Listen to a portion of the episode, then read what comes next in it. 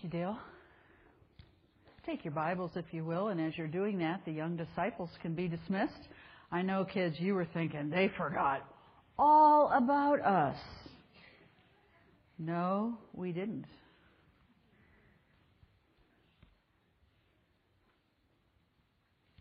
Take your Bibles, if you will, and turn to Colossians chapter 1. Today we're going to kind of move our way through a couple different uh, brief passages of Scripture as we kind of preach to you this morning.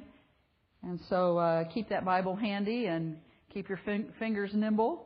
And we'll work our way through some passages this morning that all center around uh, the focus of this morning's message. Uh, for a few weeks now, I've been talking to you about first things in life. And you must know that it's vital that you know what is first and that you actually put the first things first in your life. Uh, to do this, it means that you have things that are first in order and first in priority. After all, first does have to do with order, ordering things. When you make your grocery list, ladies, I'm sure there are things that are first. Whether it's first because you need it first, or because for some of you who are very organized, it's the first section that you arrive at in the grocery store. Any ladies shop that way? Bless your hearts. First in is produce, so that's your first part of your grocery list. You're going to have to do a seminar so the rest of us can learn how that that all works. But first has to do with order. First has to do with priority. On the list, what is the most important? On your list what needs to take precedence. What is first? Oftentimes we look at a day or a week in our lives and we've got multiple things happening. And sometimes it's the clock that drives us. Sometimes it's our day timer that drives us. Sometimes it's that screen on that cell phone that we have that drives us to what's next. But do we know what the priority is in a day or in a week? And is that priority first? Some of you see work this way. No matter what you give work, your first priority. It's the first place that you go when you get up in the morning. It's the first place where you spend extra hours of your day if you have them. Work is first. For some of you, it's exercise. Exercise is this way. It's the first stop for you in the morning when you get up, or it's the activity that you will not leave out of your day no matter what else happens. You will exercise before your day is over. Some of us need that second one a little bit more. For some of you, it's your cell phone. You see your cell phone this way. Your Blackberry, your smartphone, whatever device you carry. Some of you see that device this way. Your cell phone screen is the first thing that you look at when your eyes open in the morning. In fact, some people actually sleep with it and check it in the night. How do you know? Because if you're a Facebook person, you see middle of the night posts. In fact, the conversation on the cell phone or the text message on the cell phone takes priority even over the live person that is looking at you and talking to you physically. Let me just step out of the pulpit and make a personal comment.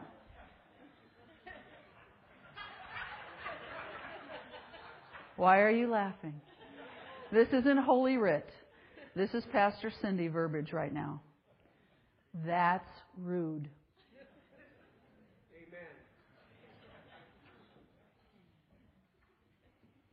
It's happened to me. I've been guilty of it, and I've also been the recipient of it. Talk, talk, talk. Oh, just a minute. What happened to our conversation? what happened to the, the eyeball to eyeball thing that we had going on here? All of a sudden this box rings or vibrates and you're, you're all about that. That's rude. I've done it and I've been a recipient of someone or people who've done it. So let me just give you a little etiquette there, okay? Outside of the pulpit. Now I'll go back in. All right. So what's first in your life? Or maybe should I say, who is it that is really first? Really?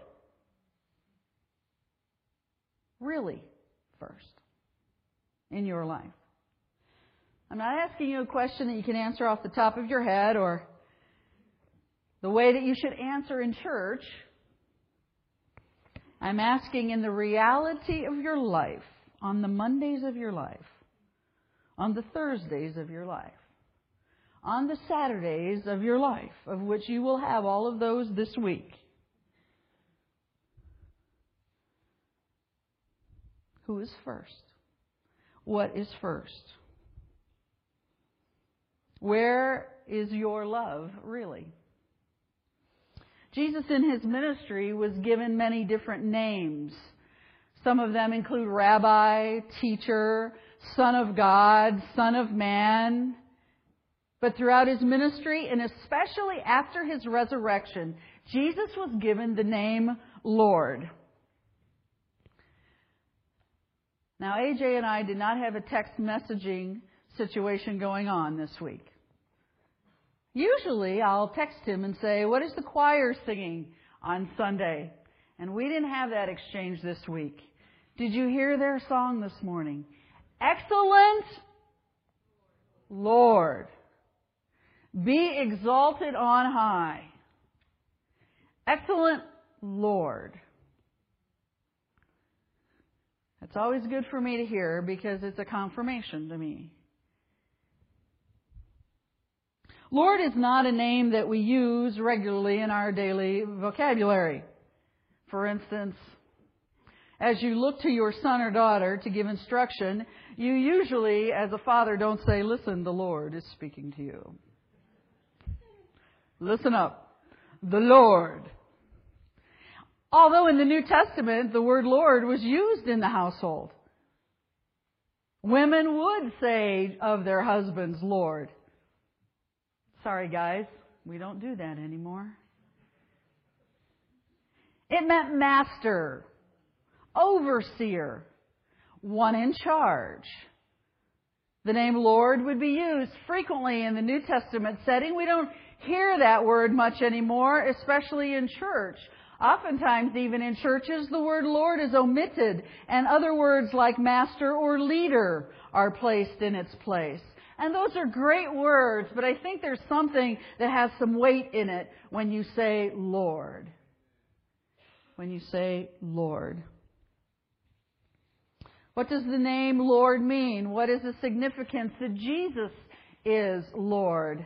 The Greek word in the New Testament shows us and gives us a definition of Lord there, meaning supreme authority. Supreme overall. None higher. None competing. There are no equals. There is no one saying to the Lord, I am the Lord over you. He is supreme. He's at the ceiling. There's nothing above him. He's also the controller. He's the one that has all things in his hands. In other words, it's Jesus that is the supreme authority. He is the authority of the authorities. How many of you have an authority in your life? Everyone should have their hand up. We are all under authority of some kind. You may live with that person under whose authority you rest. You may live in the country under whose authority we rest. Jesus, my friend, is the authority of the authorities. Aren't you glad that He is? Because the beauty of that is when you struggle with authority, go to the authority. When you struggle with that earthly authority and you can't see it change, whether it be in your workplace, in your marriage, in your family, in your country, the movement of an earthly authority isn't by coming against that earthly authority, it's by appealing to the authority, the supreme authority. That's a good word for us because oftentimes we struggle with authority. We push against it. We don't want to hear it. They're unfair, they're unjust, they're unwise, and so we just press against an earthly authority. My friend, appeal to the higher authority. He is the supreme authority, the authority of authorities. The scripture says it this way He is the Lord of lords. Any authority that you can name, past or present, evil or holy, mighty or work, weak, Jesus is their authority. Think of any authority that you have in your life and that you're aware of. They're not the final say. They're not the final authority. They are not free just to move and act and speak as they will. They have an authority, whether they realize it or not. And they will have to answer to that authority. His name is Jesus. He is the supreme authority. That should make you go, ah.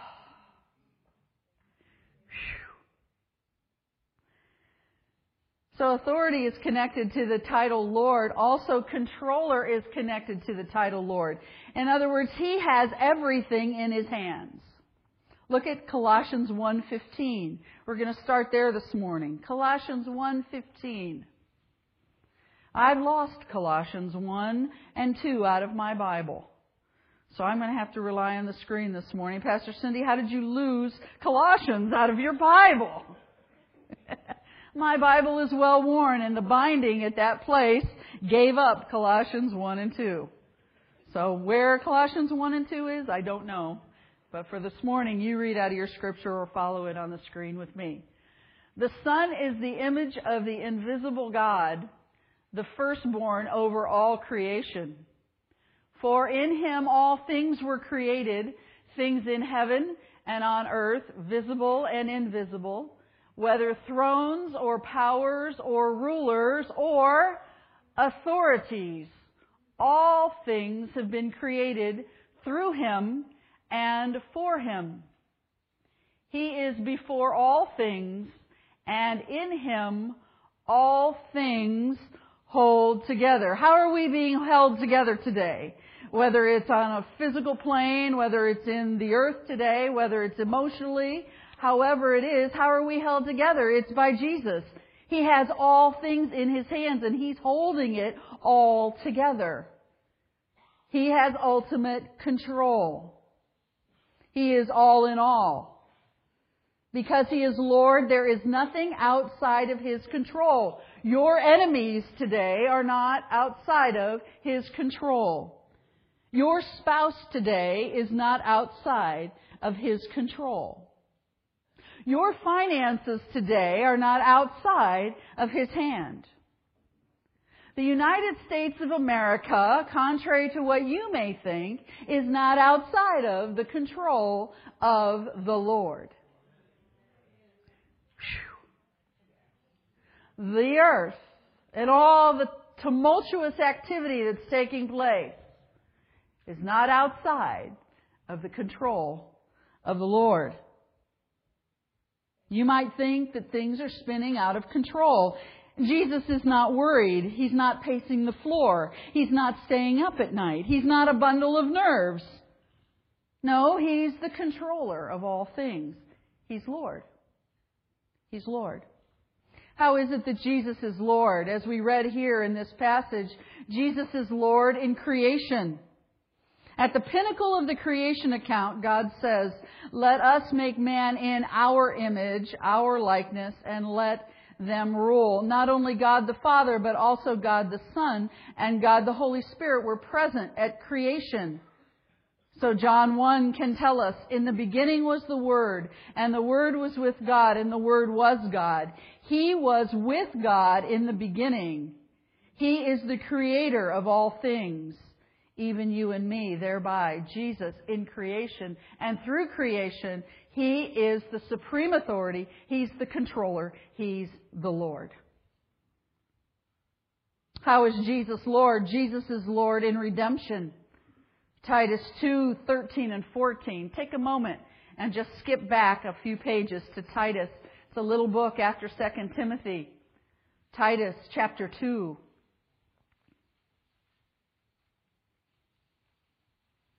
Isn't that a pretty sound?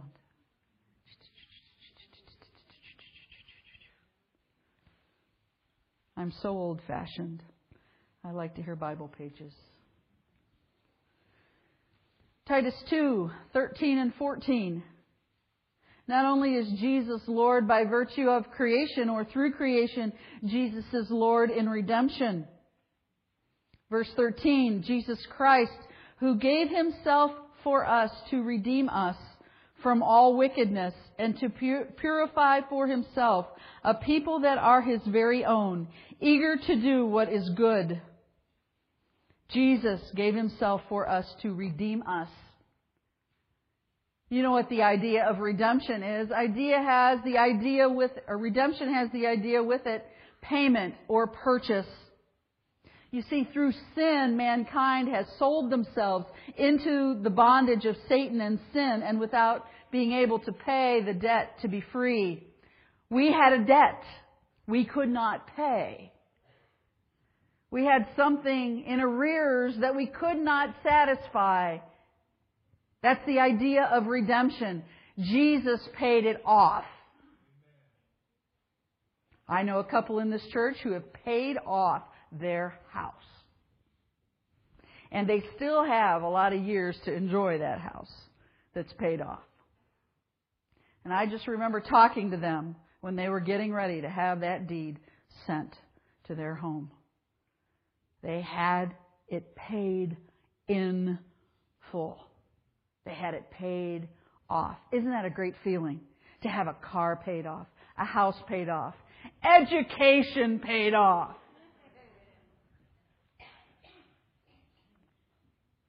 It's a great thing to be free of debt. Today, spiritually, Jesus has freed you of debt. All the debt of your sin has been taken care of. He has redeemed you. He has paid it in full. And He continues through His blood, which is eternal, to keep paying and keep paying and keep paying. As we need sin covered, He keeps paying the debt. He keeps paying the debt. Jesus is Lord in redemption.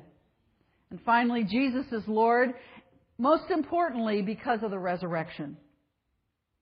In fact, this is the decisive event which led to the fulfillment of the picture that Jesus is Lord.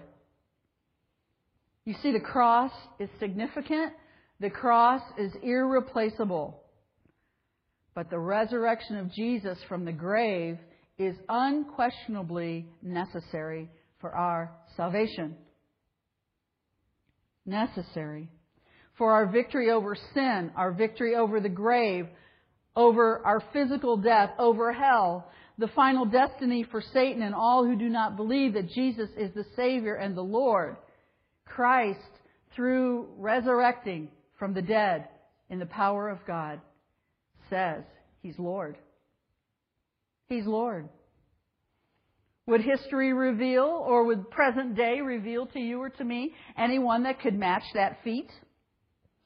Anyone come in contact with anyone resurrected from the dead?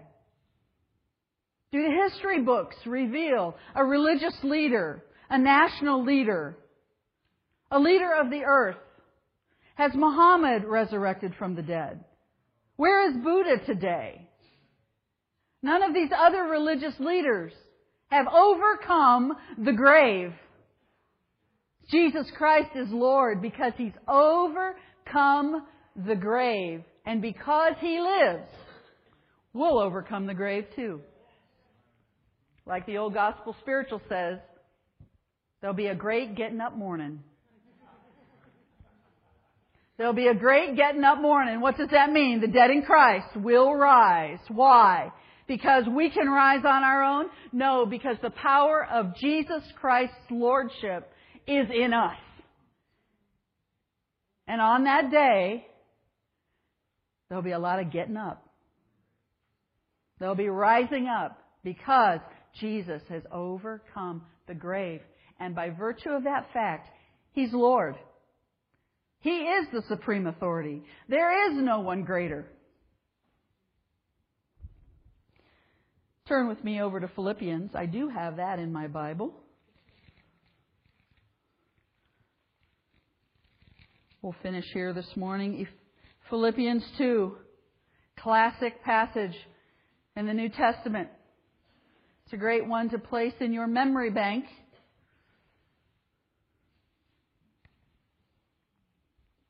Paul gives us these words, speaking of Jesus. Look at verse 6. This is about Jesus, who being in very nature God, did not consider equality with God something to be grasped, but he made himself nothing, taking the very nature of a servant, being made in human likeness, and being found in appearance as a man, he humbled himself and became obedient to death, even death on a cross. Verse 9. Therefore, or because of this, God exalted him to the highest place and gave him the name, read this with me, that is above every name. That at the name of Jesus, every knee, that at the name of Jesus, every knee should bow in heaven and on earth and under the earth, and every tongue confess that Jesus Christ is Lord to the glory of God the Father. So Jesus, my friend, is indeed Lord. He is the supreme authority. He is the supreme controller. So what does that mean to you? So what does that mean to you? That's all good theological teaching today. That's good reason to come together on a Sunday morning and sing praises about the Lordship of Christ. It's a great thing to lift our hands to. It's a great thing to acknowledge in a world where there are many gods. But what personal significance does the fact that Jesus is Lord have to you? Does it mean anything to you? Does it mean anything to your life? Does it mean anything to your schedule? Does it mean anything to the way you spend your money? Does it mean anything to the priorities that you place within your life? Does it mean anything that Jesus is Lord? You see, it's a difficult thing because we live in a world where no one wants to be told by anyone else what to do. That's really nice for you, but you can't tell me how to live my life. You can't give to me the things that you think are your convictions and the things that you believe. You go ahead and believe them and do them and live by them. I've got my own things to live by. We hear that a lot. In other words, no one can tell me what to do. There's no authority that can tell me anything about my life. It's my life, and I'm just going to live it the way I want. Jesus is not Lord. You might think, well, Pastor Cindy, that, that's the mentality that's outside of these walls. Yeah, that's the world. The world is just misguided. The world is just adverse to authority. They don't want to be told. They refuse supreme authority. They refuse the scripture. They're just going to live their life the way that they want to. And then along comes George Barna. Do you know who George Barna is? Shake your head yes if you've heard his name before. He's a Christian uh, uh, pollster, and he likes to see what the trends in the Christian church are and you know what? Just like many other stat- statistics, this idea of lordship doesn't fall much different. But there's a disconnect between what our mouths say about Jesus being Lord and our lives saying that Jesus is Lord. There's often a disconnect. There's often an attitude, even within the Christian church today, that there's no authority that can really tell me what to do. I'm going to do what I'm going to do. I've thought it through. Here's one. I've prayed about it. I've prayed about it and I'm going to do something exactly against what the Word of God has told me to do. But I've prayed about it. Now you know my conviction on prayer. You just heard it 20 minutes ago. I'm not putting down prayer. I'm just saying, don't use prayer as a manipulation.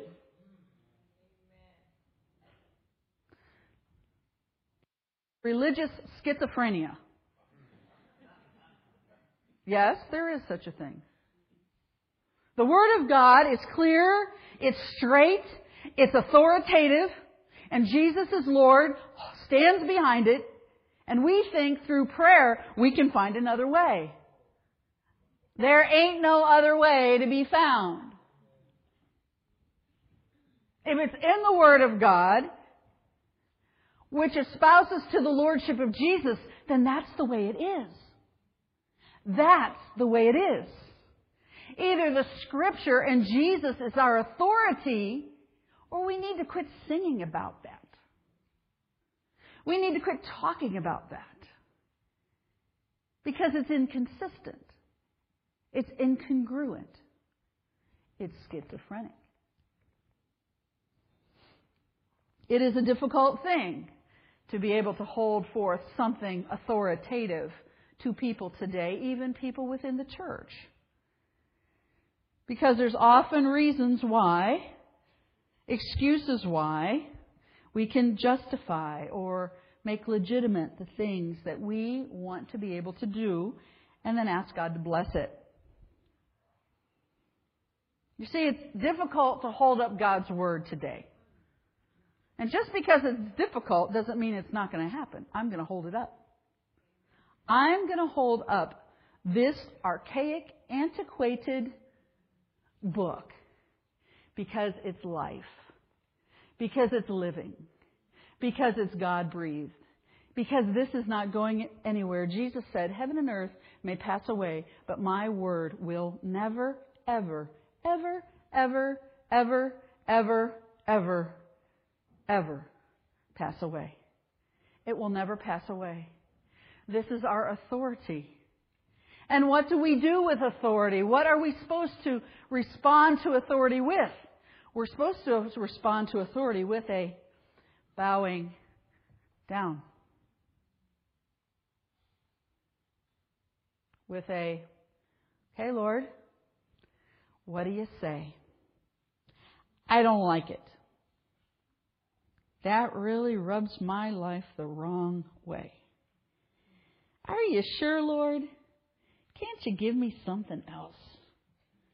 Why can't we negotiate this? Why can't we just kind of work out a deal of some kind? Where you can have a few things your way and I'll have a few things my way. And Jesus says, I am Lord. I am Lord. I am Lord. You're not Lord. I am Lord. The Christian life isn't like a smorgasbord. I'll take a little of that. I'll take a little of this. I was at a wedding reception yesterday. We could take a little of this and a little of that, those little finger sandwiches with a little cucumber on top. They were really good. They were cut out in the heart. It was very cute, very weddingish. You could take a little of those. You could take a few carrot sticks, a little dip for the carrot sticks so they'll be healthy.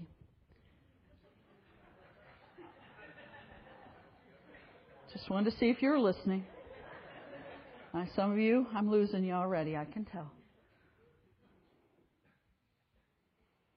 But we treat truth like that.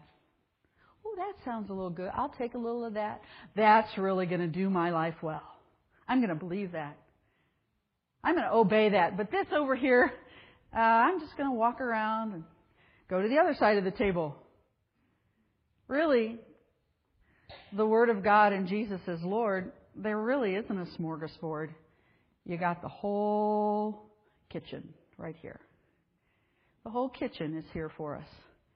And it's all for us. Every word. Every word. Jesus is Lord. It's unmistakable. What will we do? What will you do with his lordship? Romans 10:9 says this that if you confess with your mouth Jesus is Lord and believe in your heart that God raised him from the dead, you will be saved. The confession of our mouth is crucial. The life that comes forth beyond what we say is even more important. Is Jesus, is Jesus Lord? Because one day, as you're still there in Philippians at the very end of that passage, verses 10 and 11, it says that there will come a day. How many knees will bow? Every. How many tongues will confess? And what will the confession be? That Jesus is Lord. Jesus is Lord. It will take place. It will take place from every creature, every leader, every world government, every father, every husband, every wife, every mother, every teenager, every child, every one in heaven, on earth, and under the earth, the scripture says. Their knees are going to bow and their tongues will confess Jesus is Lord. So we all will do it eventually. The question is for today is Jesus Lord? This is an important message because I'm going to, for the next couple of weeks, bring you some clear teaching about what the Scripture says about different areas of our life. But if we haven't settled the issue, who's Lord, then we look at a smorgasbord every week. Oh, let's see. I like that point number one. I already do point three and four. Two I didn't like. And seven I will never consider. Who's Lord? So I wanted to preach this message to you today because we need to settle the lordship issue. And let me just encourage you, you never never settle it once in your life. You settle it over and over. because things grapple. Things grab at you. Your attention gets diverted. Things capture your eye and capture your ear. And pretty soon you find yourself following something else and letting something else run your life. And we need regularly to be kind of grabbed by the nape of the neck and said, Who's Lord? Who is it that's Lord? We have a chance today to come back and say, Jesus, I make you Lord. I make you Lord. I hear you in the easy stuff and I'll hear you in the hard stuff. I'll hear you when it makes me feel good and I'll hear you and do it when it makes me feel so crummy because you are Lord.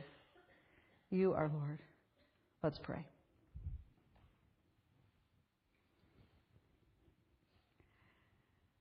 Father, we want to, in our human nature, escape your lordship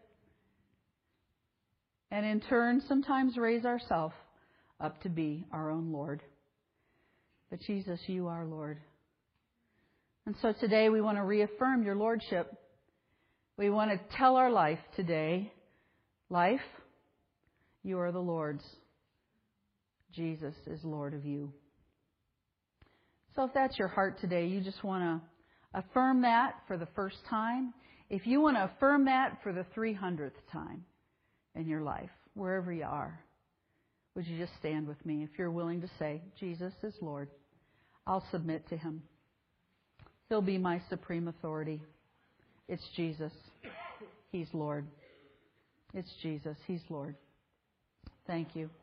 I pray with all sincerity you've done that today because now your heart's open to hear what the Supreme Authority has to give you. So, Lord, we thank you today.